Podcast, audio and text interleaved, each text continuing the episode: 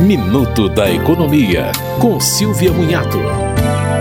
A Receita Federal informa que criminosos se passam por empresas e condicionam a liberação do crédito ao pagamento antecipado do IOF, Imposto sobre Operações Financeiras, via PIX. Segundo a Receita, o IOF só pode ser pago por DARF e o pagamento é feito pela instituição que concede o crédito e não pelo tomador. A Receita explica que não presta serviços de empréstimos e nem entra em contato para cobrar pagamentos. A orientação geral é para que as pessoas busquem confirmar informações recebidas por e-mail ou outras mensagens nos contatos oficiais dos órgãos públicos. Você ouviu Minuto da Economia, com Silvia Munhato.